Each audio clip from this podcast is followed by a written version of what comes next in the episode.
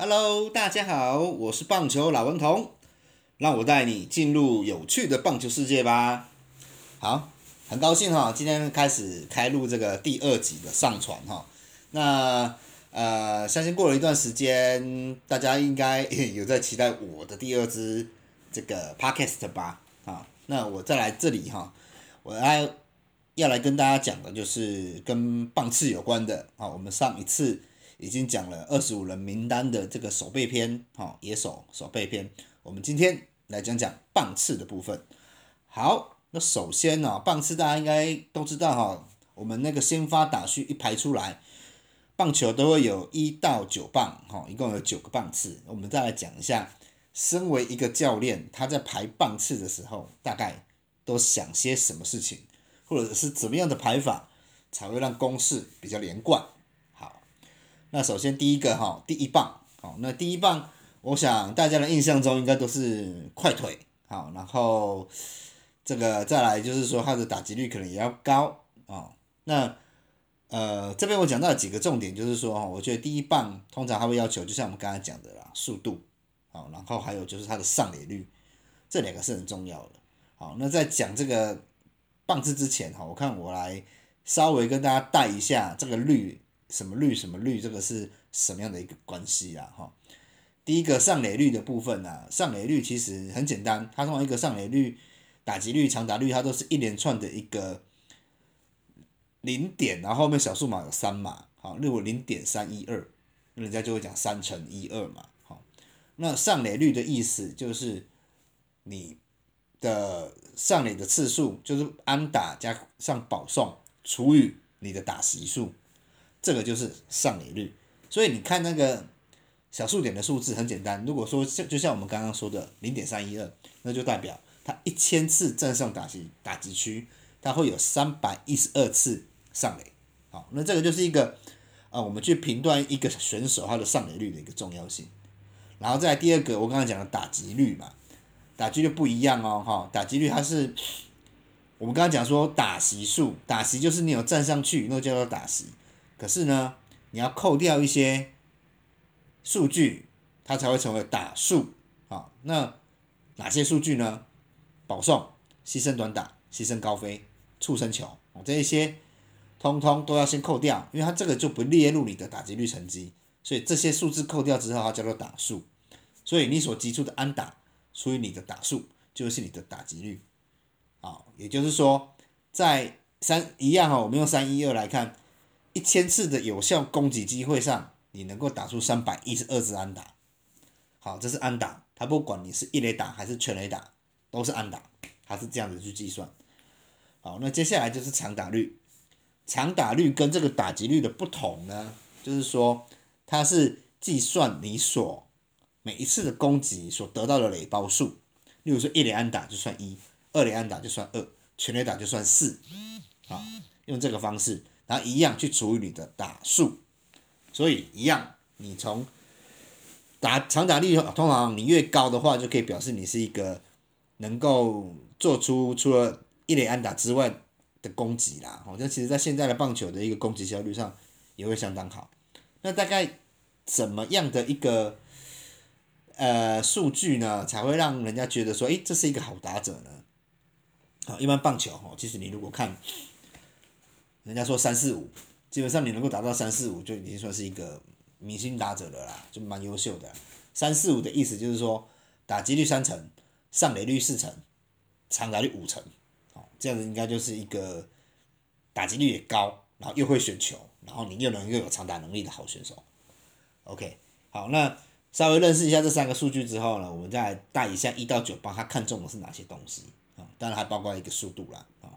然后第一棒我们刚刚就提到了，他最注重的就是他的速度，还有上垒率，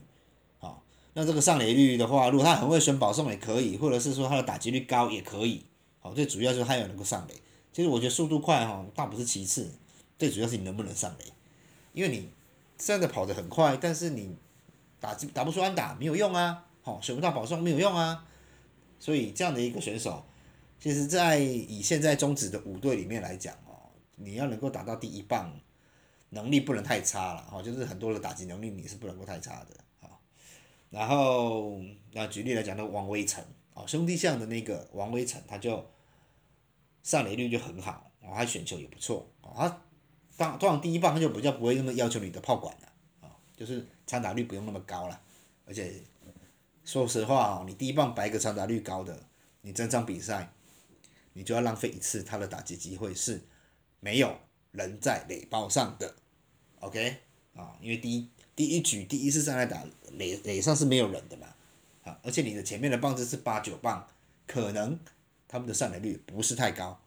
啊，棒球是一个很讲究几率的一个运动啊。然后再来就是第二棒啊，第二棒我们来提一下早期的哈，早期的棒球，我们第二棒通常做的是执行战术的，可能是触及短打，或者是打带跑，这两个战术为主。那所以都会有像吕文生啊、吴富脸啊，哦这种老派的，就是说。第一棒上垒之后，我就用点啊，让他能够上二垒，这个就是早期的第二棒。但是现在的棒球的第二棒哦，没有在管理这个的啦，现在没有人在用这些战术了啦，太无聊、太难看的啦啊！我们直接就是强攻的啦，很多，特别是美式哦，美国职棒很多对上最强的打者都直接给你摆第二棒，没有在等的，为什么？我能够多打一次啊！一场比赛一到九局，大家轮流进攻，我可能。前三棒我就可以打个，对不对？打五次，然后其他的棒次就只能打四次。那我能够多一次进攻，我就有可能会有全垒打、二连打的产生，那对攻击是比较有效果的。所以第二棒，其实这边跟大家讲一个观战指南哈，就是其实你可以看各队的第二棒跟第三棒打者，几乎都是队上的明星球员，而且他是全能式的，就是我刚才讲的，可能都是三四五打者。你要看一个队的明星，你就看第二棒跟第三棒。好，现在的状况是这样，然后，呃，长打率也是很注重啦，哈，然后还有就是打击率、上垒率这些，他全面性的注重，所以二三棒基本上差不多啦，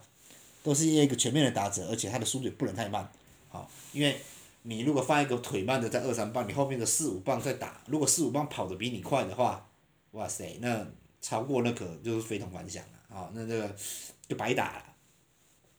所以二三棒你就记得这个就是各队里面可能最优秀的打者摆在这边，而且同时兼具速度啊。然后再来就是第四棒，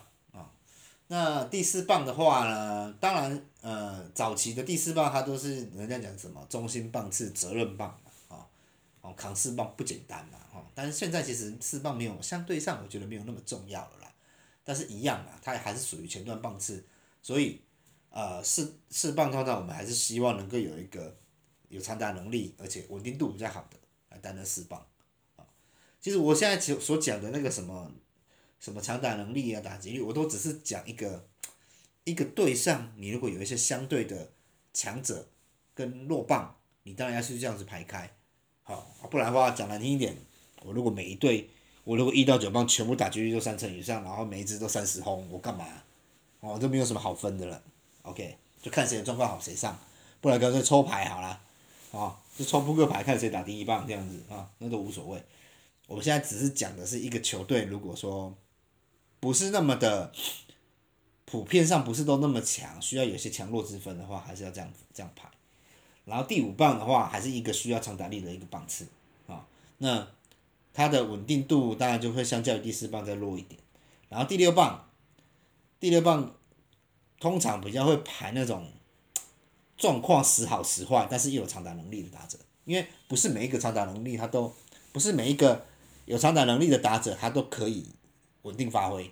好像林红玉这就是我们典型中就是乐天的林红玉很典型的稳定发挥，可是有一些打者他就是不一定不一定的，哦，例如我觉得像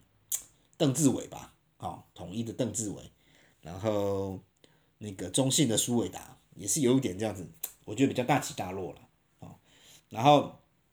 在第七棒，第七棒哈，我这边是比较建议哦，就是可以排一个，我觉得他打击率不错，可是他不太选球的这种人，其实这种人我觉得蛮适合打第七棒，